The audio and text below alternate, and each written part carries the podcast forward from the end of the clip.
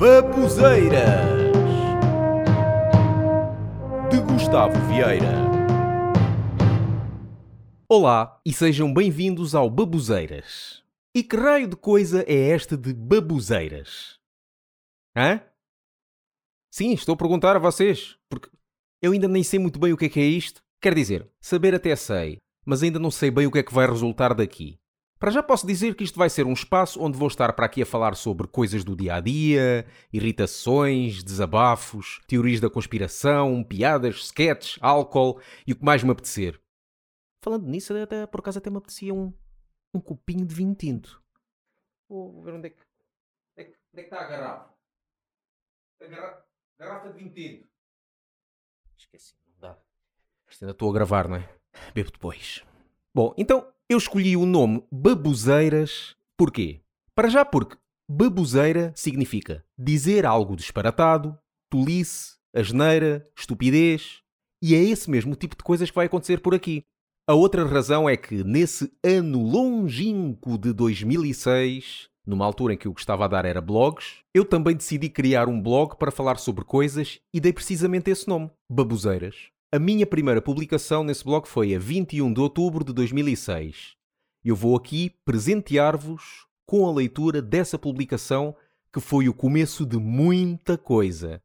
Quer dizer, na verdade não foi o começo de nada, mas uh, acho que ficava bonito dizer isto, não é? Bom, vamos então.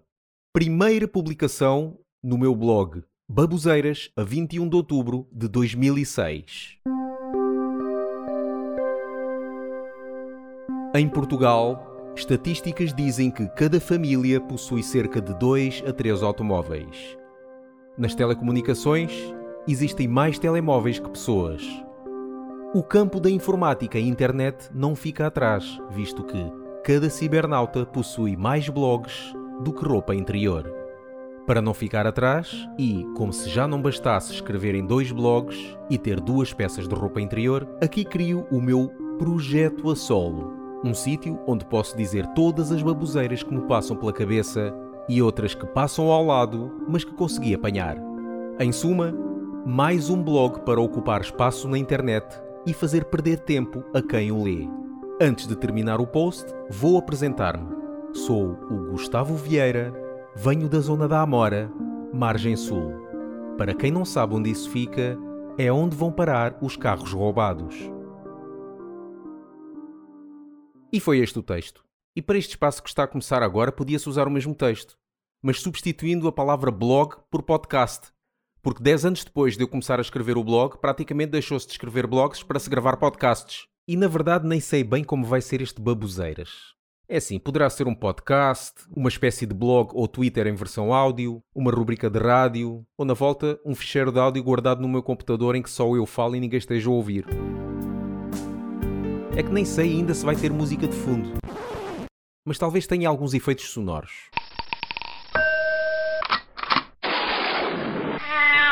E se tudo estiver a correr bem, alguns de vocês devem estar a ouvir isto através do iTunes, outros através de alguma rádio online e outros sacado num qualquer site russo ou agregador de podcasts. Eu até ficaria contente, porque sabes que atingiste o sucesso quando tens o teu podcast num site russo agregador de podcasts sem tu saberes. Bom, antes de terminar este primeiro episódio, vou-me apresentar melhor. Ora então, o meu nome é Gustavo Vieira, sou comediante e músico, ou seja, sou desempregado. Também faço outras coisas como locuções, dobragens, podcasts, programas de rádio, mas praticamente tudo de borla. Pode-se dizer que eu sou literalmente um freelancer, ou seja, traduzindo, alguém que se lança para coisas gratuitamente.